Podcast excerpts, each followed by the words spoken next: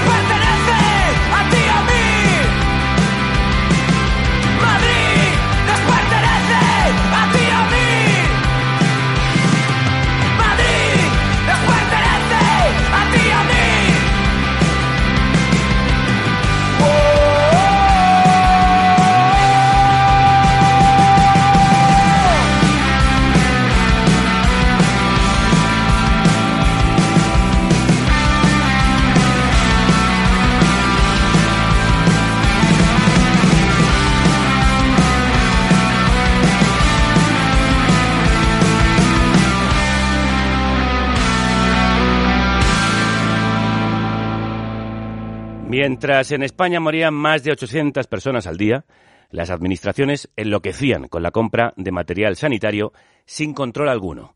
Al olor de la sangre y del dinero aparecieron los buitres de la pandemia. Aunque sigue siendo elevadísimo, ha descendido ligeramente el número de muertos, 812 desde ayer. España supera a China en el número oficial de casos de infección por coronavirus. Oficial de China en número de casos y han muerto más de 7.300 personas. Ahora estamos conociendo cómo fue esa gestión y de qué manera algunos intermediarios deshonestos aprovecharon para enriquecerse mientras otros morían o ponían su vida en riesgo.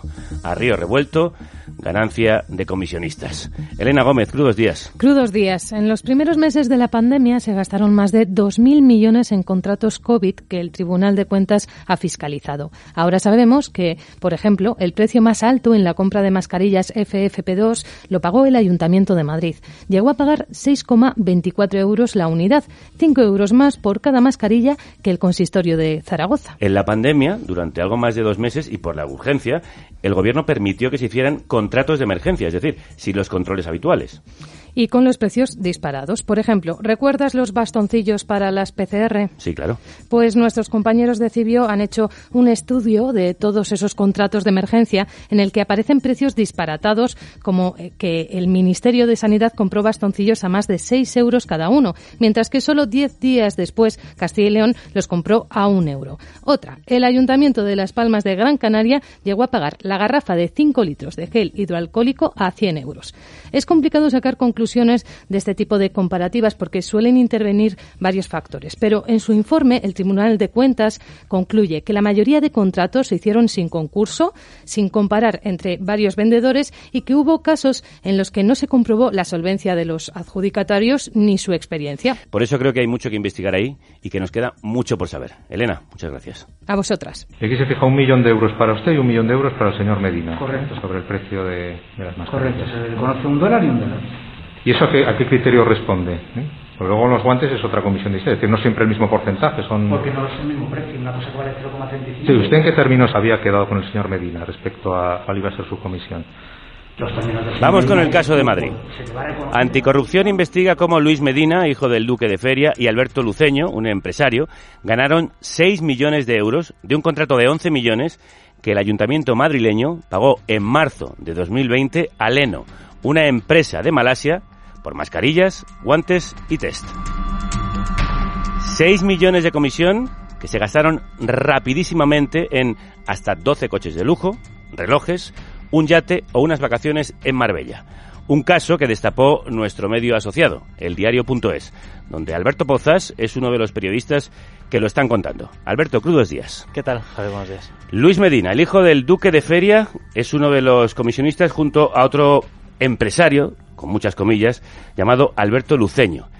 ¿Quiénes son estos dos eh, personajes? Bueno, pues eran uno de ellos conocido sobre todo en la crónica rosa, que se llama por ser el hijo del fallecido duque de Feria, y el otro es un empresario. De estos empresarios, a ver, que, que, están siempre, digamos, en segunda, en tercera o incluso en quinta fila, que cuando vas a buscar información sobre él te cuesta mucho, porque eh, ha ganado premios que no sabes dónde se los han dado, ha trabajado en empresas o tiene empresas que no tienen una gran actividad que puedas encontrar, pero eh, se asocian, no sabemos en qué momento se conocen entre ellos, pero se asocian cuando ven que hay un, un negocio muy interesante en el Ayuntamiento de, de, Madrid. Alberto Luceño hasta ese momento no tenía ninguna actividad conocida relacionada con eh, ninguna de sus empresas con ese tipo de comercio internacional, con el mercado asiático y Luis Medina Bascal, desde luego no soy ningún experto en, en su vida en general, pero tampoco tenía ningún tipo de, de experiencia en este tipo de, de, asuntos. ¿Y es a través del primo de Almeida como contactan con el ayuntamiento? Eso es, eh, Luis Medina Bascal contacta con, el, con uno de los primos de, un primo abogado de José Luis Martínez Almeida.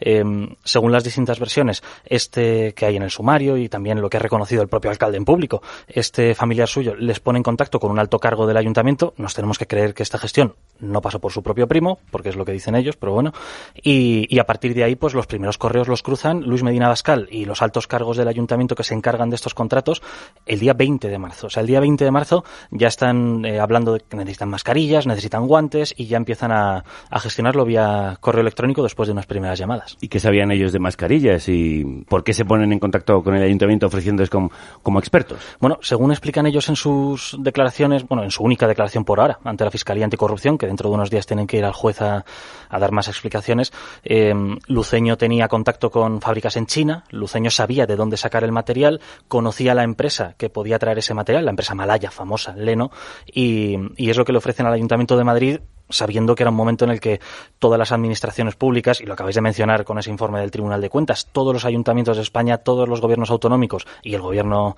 eh, central buscaban de una manera desesperada y a cualquier precio eh, mascarillas, guantes, los test, eh, los EPIs también para, para los sanitarios y ahí es donde ellos entran, ofrecen el, el negocio y el Ayuntamiento de Madrid va diciendo que sí progresivamente a todo con el resultado que ya conocemos. Este es Alberto Luceño, que alardeó ante el Ayuntamiento de tener fábricas en China y de ser un experto en el comercio internacional, lo cual era mentira como el acuerdo al que llegó con Luis Medina, al que también engañó sobre las comisiones que iban a cobrar, dándole mucho menos dinero de lo que él se llevó. Los estafadores se estafan entre sí.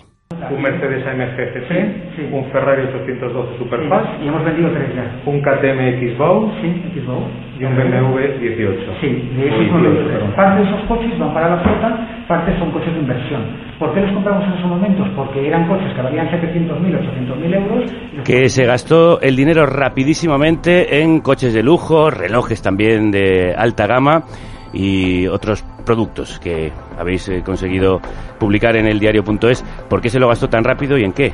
Bueno, eh, es que ellos eh, el primer cobro lo reciben a finales de marzo, que no es el 30 de marzo, ellos ya están cobrando ese dinero, que es cuando dicen el famoso a la saca o para la saca, ¿no? cuando celebran que el dinero ya está llegando, pero empiezan a deshacerse de ese dinero muy pronto. Eh, en apenas dos o tres días ellos empiezan ya a gastárselo. ¿Cuál es la sospecha de la Fiscalía? Que no se lo estaban gastando porque sí, lo estaban blanqueando. Ese dinero sabían que no era legal y tenían que introducirlo otra vez en el curso legal. ¿A través de qué? Pues en el caso de Luis Medina se compra un yate, empieza a hacer los primeros pagos muy prontito y se compra un yate. En Gibraltar.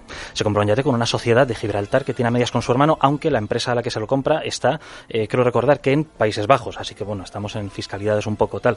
Eh, después también se compra dos bonos bancarios, en total 400.000 euros, pero eh, se empieza a deshacer de ellos también muy pronto para evitar, sobre todo, eh, según dice el, el, juez y la fiscalía, para evitar que le pillen. En el caso de Luceño, este supuesto blanqueo es un poco más, pues como has dicho, ¿no? 12 coches de lujo que va comprando y vendiendo, utiliza el dinero de uno para comprar el siguiente, se compra una casa de auténtico lujo en Pozuelo de Alarcón, que es uno de los municipios más exclusivos de, de la Comunidad de Madrid y de todo el país, y también, eh, pues por ejemplo, tres relojes de, de lujo, además de 60.000 euros, Javier, en una semana de hotel en Marbella, que yo no sé a qué clase de hotel hay que ir para que te cobren a razón de 10.000 euros la, la, noche, pero según la Fiscalía lo que estaban haciendo en realidad no era tener un frenesí eh, de gastar, sino blanquear ese dinero, introducirlo otra vez en el curso legal, comprando propiedades, comprando productos que luego podían volver a vender. Y se da el caso de que Luis Medina la tiene en la cuenta, que han intentado embargarle una cantidad irrisoria de dinero. Eh, claro, pero por eso le acaban de imputar ayer mismo un nuevo delito. Ellos están imputados por estafa, falsedad documental y blanqueo de capitales, pero ahora a Luis Medina Bascal, al hijo del duque de Feria, le han añadido un nuevo delito que es alzamiento de bienes, que la traducción es ocultarnos el dinero. Por eso cuando llega el juez a sus cuentas y dice vamos a ver qué le puedo yo embargar, porque lo que quiere el juez es que si llegan a juicio y son condenados, eh, ellos tengan dinero para responder económicamente, que esos 6 millones, si los tienen que devolver, estén asegurados. Bueno, pues el juez llega a sus cuentas y le pregunta al banco y el banco le dice, mire, es que en una cuenta tiene 247 euros y en otra cuenta tiene menos 6.000 tiene una cuenta en números rojos. Entonces, claro, el juez se ha dado cuenta de que para embargarles y Luceño no tiene, tiene en total unos ciento veintitantos mil euros en sus cuentas, pero se ha encontrado el juez con ese problema. No tienen dinero suficiente para, para asegurar que en caso de ser condenados puedan pagar, puedan devolverle al ayuntamiento eh, y a los madrileños ese dinero. Entonces, ahora a ver qué hace. Empiezan los embargos, empiezan las fianzas y a ver qué hace, pero se ha encontrado con 247 euros en la cuenta de Luis Medina. El juez le ha impuesto a Medina una fianza altísima. Sí, claro, el juez lo que quiere es que cada uno asegure lo que cobró. En el caso de Luis Medina son aproximadamente unos 900.000 euros, euros, eso es, y en el caso de mm, Alberto Luceño 5 millones y pico. Entonces lo que, lo que ha hecho el juez ha sido imponerles las fianzas. ¿Qué pasa ahora mismo? En teoría, salvo que Luis Medina empiece a sacar dinero de no sabemos dónde, eh, no lo tiene. Vamos a ver qué pasa si no lo paga, porque le quedan dos días para hacerlo. Una trama digna de Los Soprano y The Wire, que también está siguiendo desde público la periodista Ana María Pascual. Ana María, crudos días. Crudos días. ¿Desde cuándo empieza a investigar anticorrupción y por qué? ¿Cómo saltan las alarmas? Bueno, pues muy pronto. Eh, ya en, julio de 2020, estamos hablando unos meses después de, de haberse eh, formalizado el contrato y haberse llevado las comisiones, el Servicio Antiblanqueo de Hacienda eh, da la alarma a la Fiscalía Anticorrupción y la Fiscalía es en noviembre cuando formalmente inicia, inicia la, investigación. Por lo tanto, estamos hablando de que ya a finales de 2020 el ayuntamiento era consciente de que se, le estaba, se estaba investigando estos tres contratos. Es decir, que cuando el alcalde dice que se entera por la prensa, en realidad no es cierto, ya habían recibido notificación efectivamente ya eh, había tenido que aportar la empresa municipal eh, de servicios funerarios, que es la que formaliza los contratos eh, de parte del Ayuntamiento de Madrid, había tenido que entregar toda la documentación. por lo tanto, el ayuntamiento era consciente, el alcalde era consciente de que esto se estaba investigando por anticorrupción. Y ahí perdió, vamos a llamarlo así, la oportunidad de, haberse adherido a esa o haber emprendido una denuncia eh, por su parte, por parte del ayuntamiento, se, se consideraba estafado y no esperar al día de hoy y, presentarse como víctima, ¿no? Sí, Hacienda detectó que tanto Luceño como Medina, como nos contaba mm, antes, vaciaron sus cuentas después de cobrar las comisiones. ¿Qué hizo usted con el millón de dólares que recibió? ¿Y a qué dedicó usted? Pues a, bueno, mis gastos, a mis cosas, Vamos a ver, se compró un yate, ¿no? Por 325.000 euros más o menos. Sí. El Leonardo Joss. Correcto. el juez no ha podido embargar a los dos empresarios imputados, como nos contaba Alberto, porque se habían deshecho del dinero. En el caso de Luis Medina Bascal, según su banco, solo tenía 247 euros en la cuenta. ¿Cómo contactan, Ana María, con el ayuntamiento y de qué forma se cierran los contratos? Porque hay una funcionaria que es básicamente quien sigue todo el proceso. Claro, eh, es muy curioso porque según el relato de, los dos investigados, es a través de Luis Medina, como, como ha dicho antes Alberto, eh, que bueno, a través de la directora de una, de una escuela de negocios donde él estudió, le pone en contacto con eh, Carlos Martínez Almeida, que Medina se equivoca y piensa que es el hermano del alcalde, pero sabemos que es el primo. Eh, entonces llama la atención que el primo del alcalde, sin mm, comunicarle al alcalde eh, estos hechos, eh, tenga el contacto de Elena Collado, que es la, responsable de, presupuestos del Ayuntamiento de Madrid, es un, alto cargo y mano derecha del alcalde, tenga el contacto, como digo, el móvil, el correo electrónico, para que este Luis Medina contacte directamente con ella sin pasar por el alcalde. Entonces, mm, yo creo que ahora la investigación, el juzgado de instrucción 47, eh, tiene que eh, determinar si esto fue así, si el ayuntamiento eh, conocía las comisiones elevadísimas que esta gente se iba a llevar, si se optó porque se, se imputaran a la empresa de Malasia y no al ayuntamiento, porque sería ilegal, por supuesto, y yo creo que queda mucho por, por saber en este caso. Y sobre todo cómo llega este aristócrata, Luis Medina, a contactar, a tener vía directa y con todo tipo de facilidades con el Ayuntamiento de Madrid para simplemente poner en contacto a, a este Alberto Luceño, que se supone que tenía este contacto con la empresa Leno, y a partir de ahí todo facilidades. En días se formalizaron los contratos y las comisiones y bueno, un pelotazo mm, de oro, un pelotazo de oro, porque por solamente hacer una llamada, Luis Medina eh, se llevó un millón de euros. Entonces, bueno, yo creo que su vida va a volver a ganar esa cantidad de dinero tan fácilmente. También se ha hecho pública la declaración de esa funcionaria, Elena Collado, que fue la responsable de compras del Ayuntamiento de Madrid durante la pandemia. Vamos a ver, cuénteme cómo contacta usted con, con Alberto Luceño. Eh, no recuerdo de dónde me vino porque le puedo asegurar que había decenas de llamadas. ¿Quién me puso a mí en contacto con Rafael Medina Abascal? Esa parte no la recuerdo, podía haber venido de un contacto. ¿Qué sabemos de ella y de cómo se estableció el, el, negocio? Bueno, ella es la persona dentro del ayuntamiento que, un poco por cómo se iba desarrollando todos esos días, aquella locura en el caso de intentar encontrar mascarillas donde no las había, ella se encargaba de estos contratos, que se canalizaban además a través de la funeraria. La empresa funeraria de Madrid se firmó un convenio y se hacía para hacerlo por la vía de urgencia, para que no hubiera que eh, pasar todos los trámites y hacerlo todo lo más rápido posible ella estaba centralizando todas estas compras y su primer eh, WhatsApp, su primer mensaje a través del teléfono móvil con Alberto Luceño es el 23 de marzo de 2020. Para entonces ya llevaban varios días eh, hablando. Ella es un poco el enlace entre los dos empresarios, sobre todo Alberto Luceño en un momento dado, pero habla con los dos en, al principio del, a finales del mes de marzo. Ella es un poco el contacto entre ellos y todo lo que se va haciendo en la funeraria. Los contratos y las gestiones que ellos proponen se van convirtiendo en contratos en la funeraria que se aprueban, pues como se aprueban las cosas en, en esos días, por supuesto, en esos contratos eh, no llegaban a la funeraria y decían, miren, eh, nos van a traer las mascarillas a precio de oro y le vamos a meter 5 millones en, en, comisiones. Por eso cuando se habla de que todo era legal y todo estaba aprobado, por supuesto, porque no llegaban a la funeraria al consejo a decir, miren, es que le vamos a pagar eh, la jubilación a, a, estos dos a estos dos señores.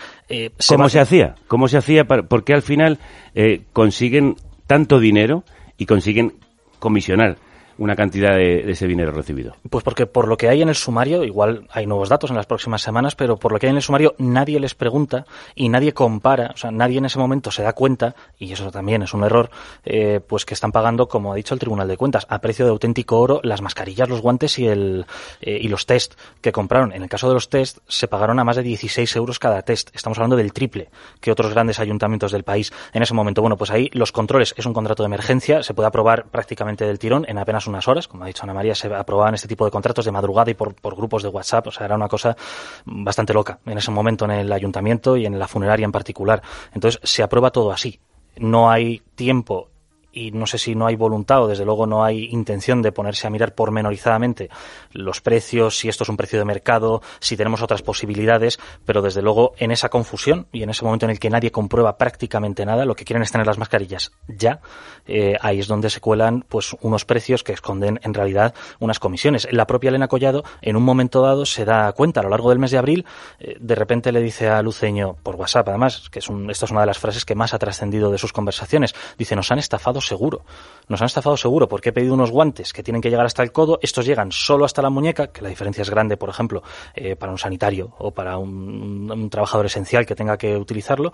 Y además, dice, mm, me ha llegado una foto de un supermercado que los guantes se venden a 8 céntimos y tú me los estás cobrando a, a casi 2 dólares cada par eh, de guantes, ¿no? Entonces se van dando cuenta a posteriori. Las mascarillas, cuando llegan las mascarillas, dicen, oye, son muy buenas, pero no tenemos instrucciones, no se las puedo dar al SAMUR para que las utilicen. Así que eh, hasta hasta mediados del mes de abril en el Ayuntamiento de Madrid, en particular en la gente que está haciendo estas contrataciones, eh, no empiezan a, a, encenderse los farolillos rojos de decir, ojo, que lo mismo mm, no está todo tan bien. Y ese material defectuoso provoca una reclamación por parte del Ayuntamiento, Ana María. Sí, provoca una, una, reclamación, pero muy tibia, porque los guantes, eh, o sea, al final nos quedamos con los guantes, se quedan con los guantes. Es verdad que se descuenta el, la diferencia de precio y, tienen que devolver al ayuntamiento unos 4 millones de euros, pero al final se quedan con unos guantes que no, no servían para su cometido, como dice Alberto, para, para los hospitales, para lo, el personal sanitario. Eh, pero bueno, también con los test de eh, anti, anti-COVID, o sea, los test eh, no se han podido utilizar porque bueno, el reactivo era, era débil, eh, también faltó el líquido reactivo y eh, ese lote mm, pues no lo, no lo hemos comido, como se dice. Habitualmente sí, y en otros casos sí que ha habido denuncia por estafa y sin embargo en esta se dejó pasar. Sí, eh, además un, contrato simultáneo, ¿no? De, también de mascarillas, creo que eran dos millones de euros de mascarillas eh, o sea, de, de, importe, y ese sí se pudo, se pudo denunciar, eh, pero bueno, está judicializado. Y también es curioso ver cómo se llega a ese contrato, porque también habría que investigar eh, quién pone en contacto al ayuntamiento con esa empresa de Nueva York. y bueno, según consta en el sumario, es una abogada amiga de un diputado del PP. Es decir, que, en esos tiempos eh, las amistades y, bueno, le, podríamos decir, el, presunto tráfico de influencias corrió, a, sus, a sus anchas por, por las administraciones públicas, en este caso en, el ayuntamiento. Sí, y todas señalan efectivamente a los responsables de la gestión, que no son otros que los miembros del Partido Popular, y al frente de todos ellos el alcalde José Luis Martínez Almeida. La única gestión que realiza ese familiar que no conocía a Luis Medina sino a través de una persona conocida común de ambos, es facilitarle el correo electrónico que se le facilitaba a todas aquellas personas, cercanas o no cercanas, que de una forma u otra querían entrar en contacto con el Ayuntamiento de Madrid. El propio Luis Medina reconoció que el primo del alcalde de Madrid le puso en contacto con la funcionaria Elena Collado. Existe dentro del sumario un mensaje de Elena Collado en el móvil hablando con Luceño en el que se dice que Almeida llamó a este comisionista. Eh, claro, el 26 de marzo, eh, en fin, mm, a los tres días de empezar a hablar, como quien dice, eh, Alberto Luceño le dice en una conversación a, a, Elena Collado, por cierto, me ha dicho Luis, Luis Medina, que ya le ha llamado Almeida. Ese Almeida, según, porque Almeida Podría ser uno de los dos, o el primo o el alcalde. Claro, pero o casualidad, pues es el alcalde, eh, que le había llamado. El propio alcalde ha reconocido esta llamada varias veces, dice que fue para agradecerle eh, la gestión, para agradecerle que trajeran las mascarillas en un momento tan, tan complicado, y se hace así. Luego, en realidad, el sumario, y esto también se han hecho eco, por ejemplo, los compañeros en público, eh, el sumario recoge una carta de agradecimiento firmada también por el alcalde hacia ellos. O sea que no solamente fue la llamada para agradecer una donación, porque el agradecimiento era por haber donado eh, 183.000 mascarillas de todas esas que trajeron desde, desde China, pero también hay una carta y también, como han desvelado los compañeros de público, hay una carta, creo que es Ana María, de recomendación de cara un poco a las autoridades chinas. Así que, eh, en fin, Almeida, no digo que estuviera en las negociaciones ni mucho menos, porque no hay pruebas de eso, pero desde luego estaba, estaba al tanto de lo que del, trasiego de material, contratos, etcétera. Eh, mm, ¿Qué implicación podría tener finalmente el alcalde, Ana María? Bueno, de momento, vamos, yo creo que lo primero que hay que hacer es citarle como, testigo, ¿no? Que declare y que, y que, aclare, eh, realmente porque su primo tenía este contacto de, de una persona, de una alta funcionaria del Ayuntamiento de Madrid. Eso para empezar.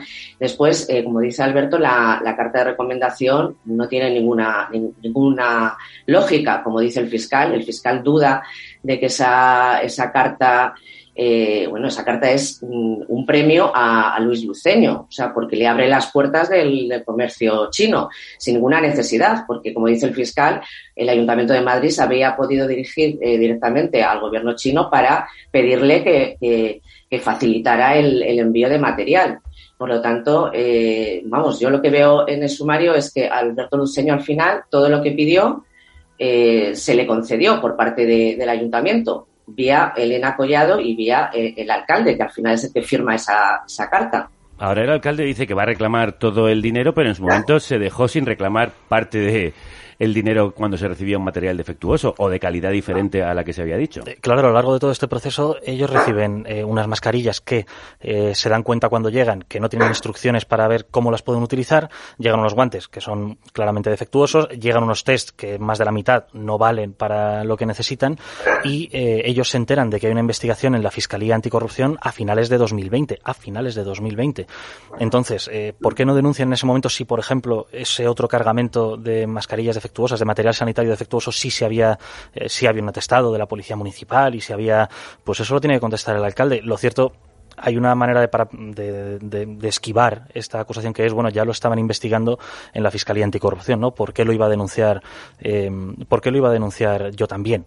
Bueno, en ese momento la Fiscalía Anticorrupción les empieza a comunicar qué es lo que necesitan, los papeles, el ayuntamiento va dando los documentos. Creo que es a principios de 2021 cuando por primera vez el Ayuntamiento de Madrid envía, no sé si la funeraria o el propio ayuntamiento, envían un documento a la Fiscalía diciendo que ellos no saben nada de, comisionistas, que es la primera noticia que, la primera noticia que tienen. Eh, han pasado pues casi dos años desde que empezó la investigación, dos años enteros desde que empezaron a detectar que algo no estaba bien con estos contratos y, el ayuntamiento pues no ha sido proactivo de cara a denunciarlo hasta que no se ha hecho público, por decirlo de alguna manera. Enviaban a la fiscalía toda la documentación que necesitaba, pero eh, la parte de explicarle a los ciudadanos qué había pasado con su dinero cuando morían más de 200 madrileños al día, pues eso hasta que no se ha revelado y no sé si se hubiera revelado porque la querella de la fiscalía no se hace pública, no digo que no se fuera a interponer, pero no se hace pública hasta unas horas después de que publicáramos que existía la investigación. Ana María, ¿tiene este caso algún paralelismo con el de Ayuso? Eh, bueno, en el sentido de que ha habido comisiones eh, en una administración pública, sí, ese es el, paralelismo. En el caso de, Ayuso, el, hermano, o sea, hay que averiguar si el hermano cobró eh, directamente de esa empresa por por participar en ella ocultamente o, fue una, una, mordida. Lo que está claro es que no fue una contraprestación eh, por, un trabajo eh, que no hizo, sino por mm, facilitar que, la, la, Comunidad de Madrid eh, contratara con esa empresa de su amigo. Eh, en este caso, eh, claro, eh, el tráfico de influencia es muy difícil de, demostrar, ¿no? Porque tiene que estar, hay, haber un funcionario público implicado. de momento la Fiscalía no señala a nadie del ayuntamiento, pero la instrucción acaba de, empezar y, puede avanzar en ese sentido, de poner la lupa en alguien del ayuntamiento que ha facilitado esas comisiones. Pues lo iremos siguiendo en las mm, publicaciones que tanto Alberto Pozas en el diario.es como Ana María Pascual en público nos vayan ofreciendo los próximos días. Gracias por resumirnos, sintetizar también un caso tan complejo que estamos siguiendo con tanta atención a través de vuestros artículos. Un abrazo a los dos. Gracias. El periodismo tan importante para poner el foco sobre los rincones oscuros. De otra investigación periodística en torno a comisiones seguimos hablando porque los comisionistas también trabajan en el fútbol. A las críticas por llevar la Supercopa a Arabia Saudí lejos de su afición y a un país que no respeta los derechos humanos, ahora se añade el escándalo de la comisión millonaria que se llevó el jugador y empresario Gerard Piqué con la ayuda del presidente de la federación, Luis Rubiales. A ver, Jerry, mira, yo lo voy a hablar también esto con el Madrid. Yo creo que el Madrid me va a decir que no. Como el Madrid me va a decir que no, eso nos viene de puta madre para justificarnos de cara al futuro y decimos que es el estadio con más capacidad, que es el campeón de liga, que es el campeón de copa, si es que, o que os finalistas de copa. Yo creo que legitimidad tenemos, ¿sabes? Así es que dice, dice Tomás que de liga va a ganar el Atlético de Madrid, que lo tengo aquí al lado, pobrecito. Bueno, entonces yo creo que sería una buena idea y hacerlo todo allí. Pero claro, pero sería hacerlo todo allí sabiendo que alquila a lo mejor en vez de alquilar por medio kilo cada partido, lo puede alquilar por más y sacar dos kilos, dos kilos y medio. Entonces yo creo que ahí tiene también un margen de negocio el Barça. 24 millones de euros recibe la empresa de Piqué, Cosmos, según la investigación del periódico El Confidencial, que ha sacado la información, y unos audios comprometedores del jugador y del presidente de la federación, como escuchabais. Alejandro Requeijo es uno de los periodistas que lo está contando. Alejandro, crudos días. Buenos días. ¿Por qué gana una comisión Piqué exactamente? Y que gana una comisión porque es la persona que le propone un cambio de formato y también el lugar donde disputar una nueva Supercopa de España, que hasta ese momento se había disputado siempre en territorio nacional, salvo eh, la edición anterior, que había sido en Marruecos.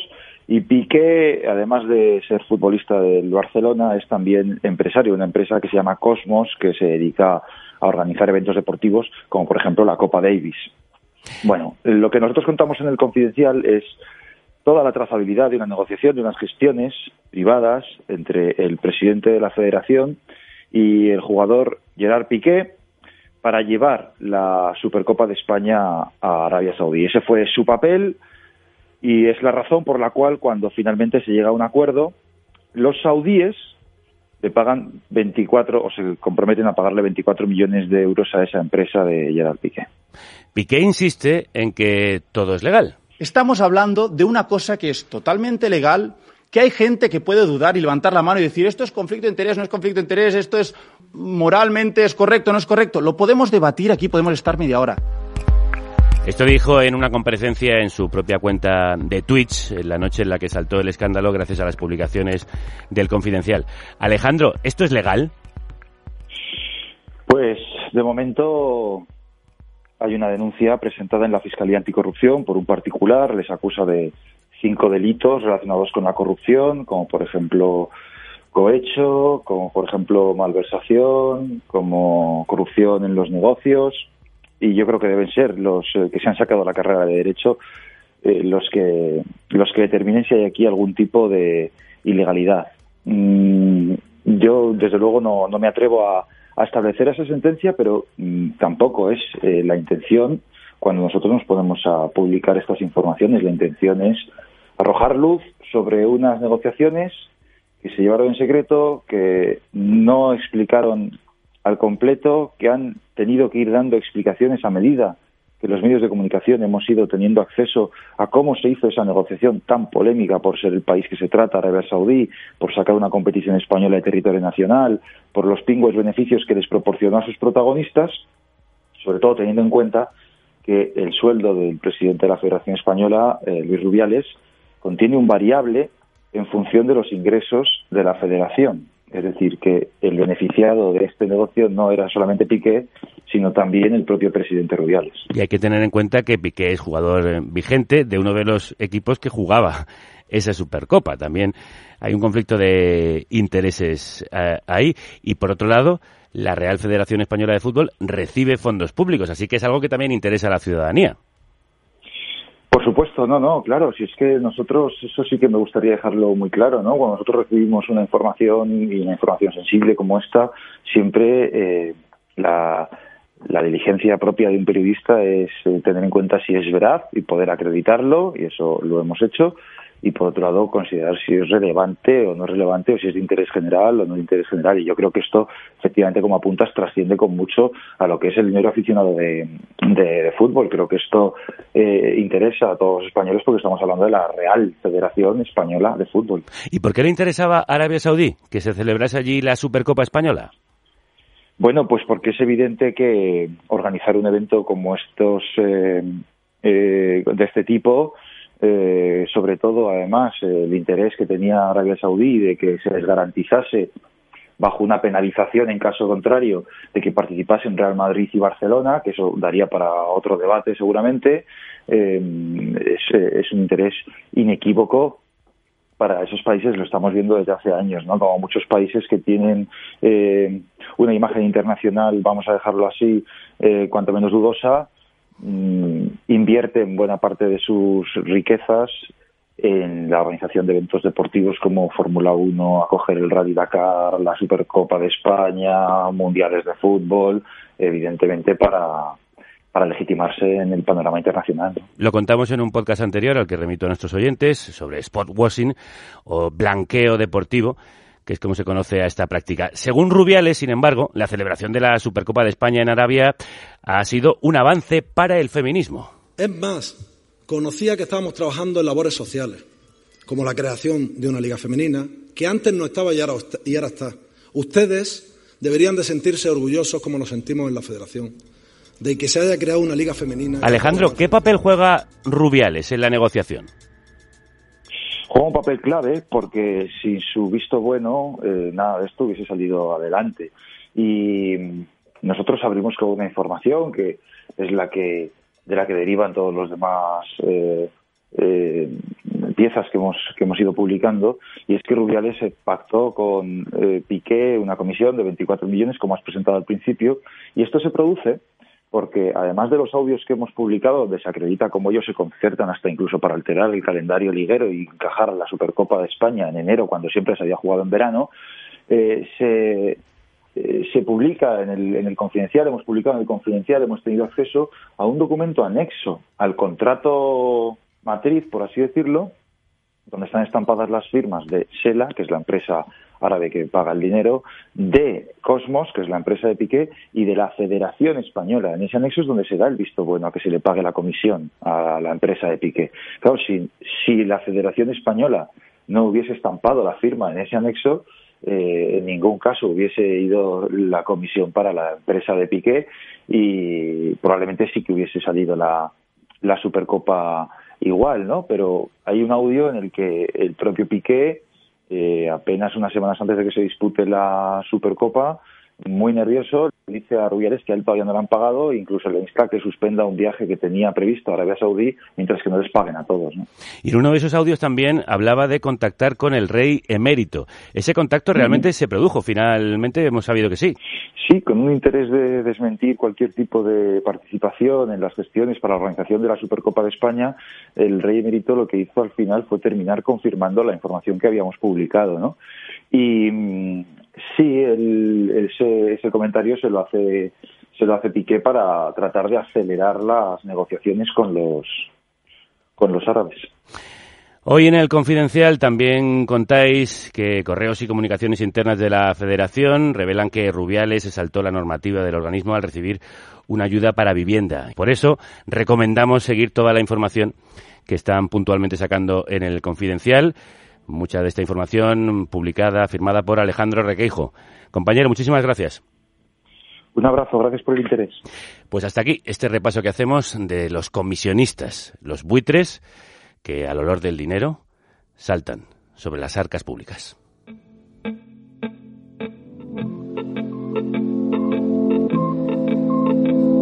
En la periferia brillante de una galaxia mediana. Tú has hecho posible el primer programa de radio en este país financiado por sus oyentes.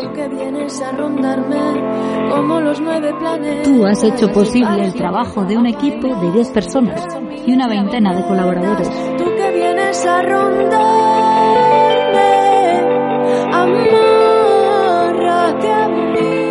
Tú has hecho posible otra forma de hacer periodismo y de contar la realidad.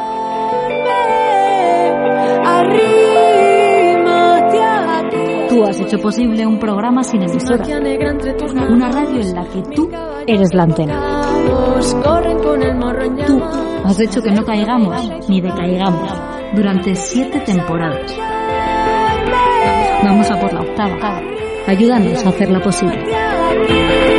Carne cruda. La periferia brillante. Si- seguimos aquí, Una galaxia mediana en medio es por ti, es por donde flota nuestro diminuto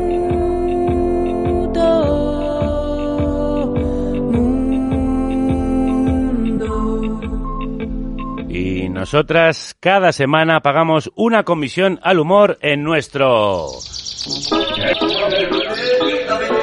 El deba Twitter. El deba La madre de todos los debates. Con todos ustedes. Los Twittertulianos. Y Twittertulianas. Porque hoy deba tuiteamos sin máscaras ni mascarillas con eh, Antía Lausada. Hola, buenas tardes. Hola, ¿cómo que buenas tardes? Bueno, es que soy actriz y bueno, ya, Dario Calviñado. Eh, Malacara, ¿cómo estás? Crudas noches, ¿cómo estamos? ¡Crudas noches! Violeta Muñoz, crudas Hola, madrugadas. Hola, hola, buenas noches. ¿Qué tal? Atenta a las redes y Pepe Macías, ¿qué tal? Hola, ¿qué tal? ¿Tú cómo estás? Yo, bueno, eh, yo eh, sin mascarilla, ¿no? Un Sí. poco... Ah, es verdad, fíjate la cara Fíjate. que tienes, si tienes barba. Sí, por eso me la he dejado para ver si me tapa algo, pero no... Porque yo Está soy- guapeto, Pepe. Está guapo, Pero bueno, está guapo. eh, Lo vamos a- podéis ver ahí en nuestro Twitch, luego en el YouTube, en fin. Pero no desayunéis pero- a la vez. Efectivamente. Pero bueno, vamos a empezar pronto, no sea que venga Miguel Ángel Rodríguez. Eh, y nos dé un empujón. Sí, o, o nos invita a un karaoke, que él es mucho de las dos cosas. Beber para creer, digo, ver para creer. Y haciendo ese es en honor a Mar, llegan nuestros titulares de hoy. Vole Twitter. Twitter. Información con carácter en 140 caracteres. Y comenzamos con nuestro alcalde fálico-facial favorito de Madrid. Mira que me gusta eso, ¿eh? Eh, Le llamaban carapolla y resultó que en realidad era un cara dura. Fíjate, una cosa no quita la otra. Efectivamente. Lo que se ha demostrado... cara polladura. Ah, amigo. Bueno, ole, ole. Fiscalía, fiscalía. A mí la fiscalía. Lo que se ha demostrado es que no era del todo cierto aquello de... porque seremos fascistas, pero sabemos gobernar. le llamaban loca. Fascistas, sí. Gobernar. Pero bueno, creando tramas telenovelescas, el PP no tiene desperdicio, ¿eh? O es todo desperdicio, Pepe. Sí, sí, pero es que, vamos, es que para mí es una telenovela. Yo tengo hasta el título de la serie. Demasiada comisión, demasiada comisión, demasiada comisión, demasiada comisión. Demasiada comisión, sin duda, una serie española y mucho española. Sí, en el capítulo de hoy, el primo del alcalde, el hijo del duque de feria y un proveedor malayo llamado San Chinchón. Parece un cómic de Mortadelo y Filemón. Ojalá. San Chinchón. Ojalá. Mortadelo es alta política, si lo comparamos con esto. Pero lo importante aquí es... La Comunidad de Castilla y León es una comunidad socialismo free, así que creo que por todo esto es un buen momento para celebrar. Y los muchachos del barrio la llamaban loca. Socialismo free. Socialismo free. Madre de Dios. El mejor naming lo hace la derecha Sí, y tenemos sí. que rendirnos ante Poco eso. nos pasa, ¿qué quieres que te diga? Socialismo Free Willy. Pero bueno, esto dijo la hermana del desaparecido Tomás Díaz Ayuso en la investidura de Mañueco Diabólico. Que en paz descanse Tomás Díaz Ayuso, digo por la desaparición.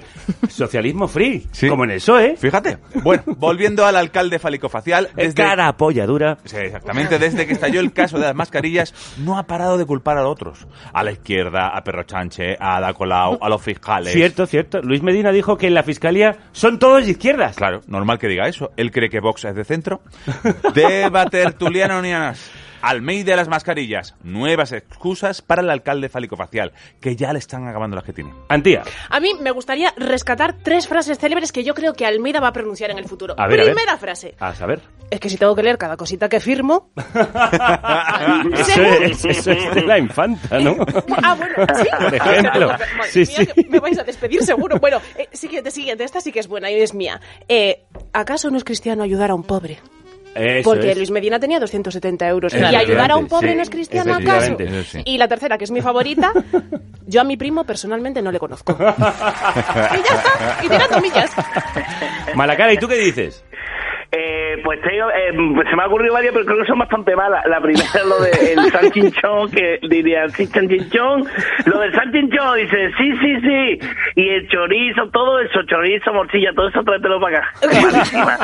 Eh, la segunda, que a lo mejor seguía con el tema de, claro, ese- esa- con su pequeña estatura, con el tema de la, dice, pues se me olvidó la cartulina, se me olvidó la cartulina y lo apuntó lo que pudo ese día. Otra que puede ser no he como entendido yo. se- A ver, se- no- no- he se creían lo- que eran Como los niños, momento. ¿no? Sí. A ver, está Se creían que eran chinos, pues este, este Ah. se creían que eran chinos, no eran chinos. Pero los chinos se toman muy mal, eh, eh, esto es verdad, los asiáticos se toman muy mal que digas que no. Entonces, eh, pues dijeron, a 100 euros, sí, a 200 euros, sí, y es por, fa- por, por favorecer el entendimiento. Por- sí, pues no falta el respeto a su cultura. Por no faltar el respeto. Y lo último, y lo último, que dijera alguien lo del chino, lo del chino, y dijera era Almeida, sí, sí, sí, todo, todo, me gusta todo, el chosuey, el rollito, el... pídelo todo. Y al final pues acabaron con estos sobrecostes pues elevadísimos, ¿no? Claro, Pero creyendo que eran rollitos de primavera. Efectivamente, pidieron todo el menú, la Claro, carta china, que ya sabéis que es interminable. ¿Y qué dicen los oyentes, Violeta? Los oyentes dicen que puede usar como excusa que unos niños más mayores le obligaron. También puede decir que él creía que estaba participando en un sketch de José Mota, el mítico de Palasaca. Que Ah, no Luis Medina. claro. Y yo creo que en realidad es que Almeida, mucho Madrid, Madrid, Madrid, qué buena está el agua de Madrid, pero en realidad lo que quería es un buen rebujito, un palecrín, una buena taja de fino, como para tener que acabar Sí, llamando luego peda de guardia. Y claro, se llama Luis Medina, es el hijo del duque de Feria. Feria, Ah, la mejor claro, invitación claro. a la feria Ya, de Sevilla. ya. Claro, si hasta lo ha llamado así al yate, feria. sin fisura, es la única manera. Y Pepe, tú. Hombre, yo creo que solo le falta... Claro, que le falta una canción. Hombre, es Claro. que yo creo que Almeida tiene que contestar cantando. La culpa fue de Sanchichón y de su hermano Comisión. De Venezuela y de ETA y del Coletas y el del Falcón. La culpa es de la oposición. De mi primo el de Zumosol. Y del PP de Casado que ya es pasado y no soy yo. Temazo. Muy bueno, Pepe. Así dijo. Dale, Pepe, olvidemos esto. Bien, vamos con otra cosa, porque nuestro siguiente protagonista también está en la telenovela. Demasiada comisión. Demasiada comisión. Bueno, dice ahí todo el mundo prácticamente. Por eso, es este que- país, los que no están en esa telenovela, no están. Por eso es que es una telenovela diaria de muchísimos capítulos. Eso es. De la familia del PP nos vamos a otra familia comisionista, los Borbones. Españoles, españoles, me llena de orgullo y de comisión. Majestad de mérita, es, es decir la palabra comisión y aparece, ¿eh? Es que soy rey de España y de las comisiones, y no en ese orden. Sí, bueno, eh, íbamos a comentar que parece ser que esta Semana Santa fueron sus hijas y nietos en procesión a verle. ¿Qué tal? Un poco fue, sí. fue una penitencia, ¿no? Un poco sí. Eh, ya podían haber venido con capirotes, porque menudas caras me traían. Sí, la, la genética que no perdona, tranquilo. Oiga, oye, pero, va a ver, lo importante es que fueron a ver al Abu a Abu Dhabi. Pepe, por favor. Y un poquito de calidad humorística, No, que se está perdiendo. Eh, Es que está- tengo la Por tarifa favor. plana y claro, entra todo. Por favor. Se hicieron una foto que fue muy comentada, pues faltaba algo. Eh, faltaba Felipe, pero es que ya no nos junta. Sí, ese también, pero lo que faltaban eran las piernas de uno de sus nietos. Ah. De batuiteros, ¿dónde están las piernas matarile? dile, dile? Ma, eh, Malajala, Malajala, ¿dónde están las piernas Pues de mi nieto? lo primeramente, en el cielo como soy el gran hermano del abuelo. en el cielo de las piernas. Otra opción, que estén en Suiza. Sí. Que es donde esta familia suele olvidarse las cosas. También es verdad, parece que deja allí. Y luego, luego, luego he pensado que a lo mejor, eh, sabes que la, la proyección de las personas ricas nos hacen verlas como mejores de... Igual este tío nunca ha tenido piernas. Es verdad. Y estamos Claro, aquí haciendo ser. gilipollas y pensando, no, es que creo que... No, no, igual este tío siempre iba así como de rueda o algo y, y- y ahora está enganchado por detrás y simplemente nos creemos que lleva tiene pierna toda la vida y no tiene. No sé, ¿eh? Puede ser. Aunque juega al balonmano. Vamos a también. ver, lo que pasa es que en esta familia somos muy de dispararnos al pie, Es entonces cierto, es mejor quitarse es las piernas, Ay. porque nunca se sabe lo que puede pasar. Claro, claro, claro. Una retirada a tiempo. O igual en el divorcio de los padres se fue cada uno. Anda, pues mira, justamente por ahí va a ir bueno, yo. Antía, ¿y tú dónde crees que están las piernas Pues de mi nieto? He hecho una reflexión preciosa. Eh, yo, como Pablo, somos eh, hijos de padres divorciados Ujú. y esto te hace estar en constante división. Oh. Divides las vacaciones, divides Oh. los fines de semana, divides el afecto y divides el amor. Entonces, el torso de Pablo, por supuesto, el borbónico torso de Pablo, claro que está con su madre en Abu Dhabi. Pero sus piernas están con Iñaki, vagando por los bosques de Euskadi. Bravo. Bravo, Esta reflexión pero eh, la, la he es- titulado, le he puesto un título, Ah, ¿eh? pues que es muy poético. El título, por supuesto, y el título también. De un duque empalmado, un hijo lisiado. Por favor, qué maravilla. Lisiado emocionalmente. Es impresionante. y- No, y no, no. todo. No tengo que El que me he quedado lisiado emocionalmente soy yo después de escuchar esta poesía Carlos. pura. ¿Y qué dicen los oyentes, Violeta? Los oyentes, es que he visto una opción que ha dibujado J. Echarte en Twitter, que es como el alzado lateral, ¿vale? De cómo sería esa foto. Y vemos que Pablo Urdangarín está, digamos, apoyado totalmente en los hombros de su prima Oh. Victoria Federica. Claro. Y está como, como Superman, ¿no? Así está en horizontal. Cada Sí. uno posa la foto como, Sí, sí, sí, como claro. quiere y a este muchacho se le nota el balonmano. O como puede. Hombre, que se le nota. Y ahora otro día vi un documental, y esto es verdad, es verídico, que eh, eh, las patas de elefante se cortan, se disecan y se usan como pata de taburete. ¿Me Cierto. estás queriendo acusar de Hombre, algo? teniendo ese abuelo, Me estás, queriendo- me estás señalando con el dedo que es nueva educación, No, ¿eh? y había luego- elefante a mano. la respuesta clásica. Aprendido de Froilán, si no tienes pies no te puedes disparar en ellos. Eso es lo que yo decía antes, por supuesto. Muy bien. ¿Y tú, Pepe, qué? Yo, yo en un primer momento pensé que era por el derecho de piernada. Pero, Por favor, Pepe, por favor, de verdad. Que, que te voy a tener que pero- pero- exiliar a ti bueno, también. De todo modo, para asegurarme, le pregunté a la madre del afectado, la infanta Cristina de Borbón y Grecia en 2000, y me dijo que no sabe, no le consta y que ese tema lo lleva su marido. Muy bien, bueno, pues yo hablando de piernas, me voy que me acaban de llegar unas visitas con unos muslamen dignos de un emérito. ¡Chao, plebeyo! ¡Chao! ¡A mis pies, a mis pies! Bueno, pues aquí se vuelve. Eh, oh, madre mía, qué cambio. ¿Y sabéis quién se lleva una comisión en Twitter? No. Los hashtags. Me lo tenía. Marchando una de hashtag. Y el de esta semana lo protagoniza otro rey, pero de la hamburguesa. A mí me gustan las hamburguesas con papas fritas. Burger King, el hermano de Stephen, ha protagonizado. Joder, macho, joder, Pepe. No lo cortéis, eso se te queda ahí en el inconsciente y te va haciendo daño por la tarde. Hay que señalarlo. si no lo señalas, se queda ahí, duele, pero no sabes por qué es Venga, lo que te mata. repítelo, que ha quedado muy bien. Burger King, el hermano de Stephen, ha protagonizado una campaña para sus hamburguesas vegetales que ha ofendido a algunos. Hombre, lo de hamburguesas vegetales es normal que ofenda. Será cosa de garzón estos rojos. Pero bueno, la polémica fue por una campaña que jugaba con lo de no comer carne en cuaresma y decía, entre otras cosas, tomad y comed todos de él, que no lleva carne. Dejadme adivinar, los católicos pusieron el grito en el cielo. Efectivamente, algunos curas salieron a protestar con el monaguillo puesto. ¿Oí? Y dijeron aquello de... ¡Con Mahoma no hay huevos! En este caso, con Mahoma no hay hamburguesas. Ante las protestas, la compañía pidió perdón, rezó dos padres nuestros y aquí paz y después gloria. Pero nosotros no queremos dejarlo ahí. No. No. Debate tertuliano-nianas, ideas para campañas irreverentes de Burger King. Antialusa. Bueno, vengo con la performance, cuidadito, ojo. Ah, yo, eh, vamos a ver, eh, Venga. yo, sabéis que a las grandes corporaciones les encanta hacer pinkwashing, ¿no? Esto de repente llega el mes del orgullo y son super maricones, Mm. todo, todo, son todo. Entonces yo le he hecho la campaña del orgullo a Burger King. A ver. Eh, tan emocionada estaba que la he impreso directamente, obviando Que te que has es un programa de pancarta. radio. He traído una pancarta. Bueno, pero tenemos ahí nuestra Por supuesto, la voy a Twitch, enseñar, por nuestro favor, ese- ¿cuál es mi cámara? Instagram Live, eh, todo lo que... Aquí Ah, está. Atención, mi- impresionante. Mi, pancarta. Wow. La voy a explicar para nuestros Sí, sí, sí, oyentes. sí, sí, sí, sí, Vemos sí. en el fondo eh, una bandera arcoíris eh, de- representativa del colectivo LGTB. En primera plana está Don Juan Carlos de Borbón. Pero si soy yo, si soy yo, me estoy viendo, pues, pues, tía, maravilloso, me encanta. Aquí- ¿Cuánto me vas a pagar de comisión por utilizar mi imagen? Déjame, después lo hablamos, que A igual te lo pago en carnes, que sé que te gusta. Bueno, eso también me gusta, sí. Entonces vemos en primera plana a nuestro Don Juan Carlos de Borbón con esos, con esos shorts Sí. fluorescentes, Con la gorra, esa gorra con la gorra de atrás, pasar de rapero. haciendo una buena parrilla Pues con sus buenos sí, choricitos. con mis buenos choricitos Entonces, y encima de buenas morcillas. Buenas morcillas. Y de repente se ve ese icono de Burger King Sí. y el lema, el claim, la frasecilla que se te queda Sí. es orgullo. Y satisfacción. Orgullo, si es que yo lo he dicho siempre. Oh, si es que yo lo he dicho siempre. Maravilloso. Contratada. Muchas Te gracias. vienes conmigo a Abu Dhabi, a mi arena. ¿Y tú, Malajara, qué dices? Yo me he tirado todo por el. He pensado todo en. en- en- sigo con el mismo tema eh, cristiano. Eh, he pensado, quizás eh, Dios ha nacido, pero mejor a la parrilla. Esta para Navidad. Eh, Cristo Rey, aquí tú eres el King. Eh, de Jesucristo a tope, pero pídete tu Whopper. Y luego he pensado, he pensado para ponerla en la puesta de los, de los seminarios así, de los curas tal. Sí. La primera, un poco críptico.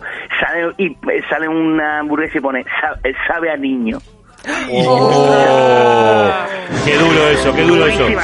Durísimo, durísimo. Atención, esto sí que es durísimo. Españoles, Bueno. en estos tiempos de pertinaz burguequinismo, Generalísimo, supongo que le habrá ofendido lo del Burger King. lo primerísimo que me ofende es que el nombre sea en inglés. Hay que hablar en cristiano. Pero ¿cómo quiere que se llame? ¿Rey de la hamburguesa? O hamburguesa rey. Y en cuaresmísima, hamburguesa Cristo Rey. Vamos, que no le ha gustado la campaña. Yo como castigo le obligaría a comer las hamburguesas esas que promociona durante 40 años y un día. Eh, pero no le gustan las hamburguesas. Ya sabe que yo no soy muy de carne roja por ideología. Lo que sí le gusta es la Semana Santa. Muchísimo. Todo lo que conlleve crucificar a un hippie me parece bien. Bueno, y estará contento políticamente con Vox en Castilla y León y Le Pen en la segunda vuelta de las presidenciales en Francia. Bueno, a mí eso de llegar al poder con elecciones me parece de ultraderechita cobarde. Bueno, y lo de los franceses se veía venir. Es que son francófonos. Sí. Oh. Os dejo, que voy a mandarle un WhatsApp a Susana Griso. Vaya. Arriba yo. Y más arriba Carrero Blanco. Pepe. Y finalizamos con nuestra sección cinematográfica. La película de la semana. En la que continuamos con nuestra telenovela. Otra vez. Demasiada comisión. Demasiada comisión. Sí, y en este caso llega el capítulo de comisiones en el fútbol. Y por fin me he enterado de por qué el fútbol es el deporte rey. Porque se lleva comisiones, como el emérito. Muy bien traído ahí. Supongo que hablamos de las comisiones por celebrar la Supercopa de España en Arabia Saudí, como hemos contado. Sí, eso creo, no lo sé. Se filtraron, se filtraron unas conversaciones entre Piqué, que no es el marido de Gloria Lomana, sino el de Shakira, y un señor llamado Rubiales, que ni es Rubiales ni Morenales. No voy a decir cómo es porque viene Will Smith y me fosca. Rubiales es el presidente de la Federación Española. No tienes ni idea de fútbol, Pepe, ¿verdad? No, yo pensaba que la Supercopa llevaba capa y calzoncillos por fuera. Pero bueno, a pesar de no saber yo nada de eso, Se vislumbra cómo ambos han salido a defender su papel de víctimas al más puro estilo fálico-facial. Las mujeres y hombres acudirán al estadio en igualdad. En plena igualdad.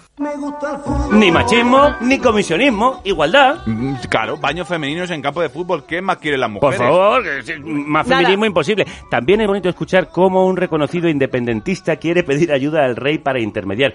Y que luego Juancar le manda un WhatsApp a Susana Griso en directo para desmentirlo. otra vez, otra vez. Pero Es que, Juancar bueno, trabaja hoy esto, más que hoy, nunca, vamos, ¿eh? a ver, vas, esto, esto, esto, esto es explotación. Explotación laboral de la Explotación monarquía. borbónica. Que yo no he trabajado nu- tanto en mi vida.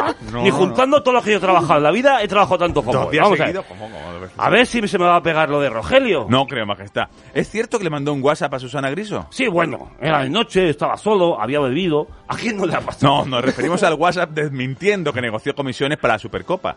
Ah, ese sí, también, también. ¿Y, y por qué tiene el teléfono de Susana Griso? Bueno, si te respondiera tendrías que matarte, Macías. Igual tengo que incluso que matarte sin responderte. Es secreto de... eh, ¿Cómo se dice? Secreto de Estado. ¡Ah, que tengo aquí colgado! Os dejo, plebeyos, que tengo que seguir viendo a Susanita. ¡Adiós! Adiós. Chao, guapo. Y además parece, además parece que esto de Piqué no solo tiene crossover crossover con el emérito, parece que Ayuso también colaboró. Sí, a ver si Piqué va a ser el hermano perdido de Ayuso. Hermanos de comisiones. Yo creo que la España vaciada la han vaciado estos. Deba tertulianas, Piqué, Rubiales y las comisiones para celebrar la Supercopa de España en Arabia Saudí. Título y sinopsis. Mala cara. Sí, pues mira, la primera se me ocurre, eh, lánzame billetes al pecho y yo a las mujeres las cubriré de derecho. que va de, mucho más de un comisionista que se dedica a hacer esto, ¿no? La segunda se llama eh, Niña deja de beber agüita, que es eh, para que no haya que poner tantos baños de mujeres en el... de beber tanta agua, yo sé que se acabó. Luego, luego otra que es un remake de una famosa blockbuster, en este caso se llama Woman in Black.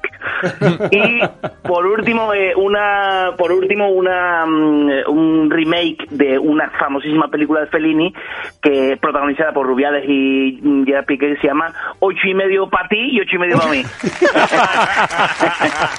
Muy bien traído, muy bien traído. Antía, Yo solo he hecho una, pero es que me parece tan buena. A ver. He hecho el título y la frase promocional. venga. Y se llama El piquetón. te impresionó su pene. Ahora te impresionará su comisión. ¿Y qué dicen los oyentes, Violeta? Los oyentes proponen comisión posible, Bien. Ah, claro, claro, ya lo pillo. Muy bien. snatch, baños para tías y diamantes, lobby de Arabia, que también Sí. me gusta mucho, o libertaria, la historia de la lucha por los derechos de las mujeres en las que al final siempre ganan los hombres, con Piqué en el papel de Victoria Abril y Rubiales en el de Ana Belén. Eso te lo tienes que imaginar. O, este me gusta también, especialmente, para terminar, Gary y Ruby, una película romántica en la que dos listos se lo montan entre ellos para follarnos a los demás. ¡Oh, qué bonito eso! Bueno, Bueno, Pepe, romántico. ¿qué tal si Hombre, acabamos...? Yo creo que hay que ponerle Con banda un sonora, musical, claro. Banda sonora Por supuesto. a esta serie o película que es esta canción. Hondo. Campeones. Allá van todos a Arabia Saudí, pues la Supercopa se juega allí. ¿Qué más da blanquear por pastizar? Rubiales pique, menuda comisión. Rubiales pique, es digna de un Borbón. Rubiales pique, el fútbol es su pasión, pero cobrando un bastón. Bueno, Rubiales, Piqué, Almeida, el Duque de Feria, el Rey, yo creo que este programa nos cobran comisión. Sí, pobrecitos, qué víctimas, son todas víctimas. En la próxima declaración de Hacienda voy a señalar la casilla de comisionistas. Yo también, que parece que no les llega el dinero. Violeta Muñoz, Antía La Usada, Mala Cara, Pepe Macías, Adiós. oyentes, queridas, queridos. Hasta la semana que viene. Volvemos el lunes con un programa sobre las elecciones en Francia, que esperemos que ganen Macron, porque no es que seamos muy de Macron, al contrario, pero somos mucho menos de Le Pen. Os lo contamos el lunes. Hasta entonces, que la radio os acompañe. Macrófonos. Somos macrófonos. Bueno, ¿ahora qué queréis que haga? ¿Queréis que haga más cosas? Porque yo es que estoy cansado de trabajar. A ver si se, a ver si yo estoy coger- siempre de striptease, el Tú vete a Dhabi y ya te enseño yo el striptease.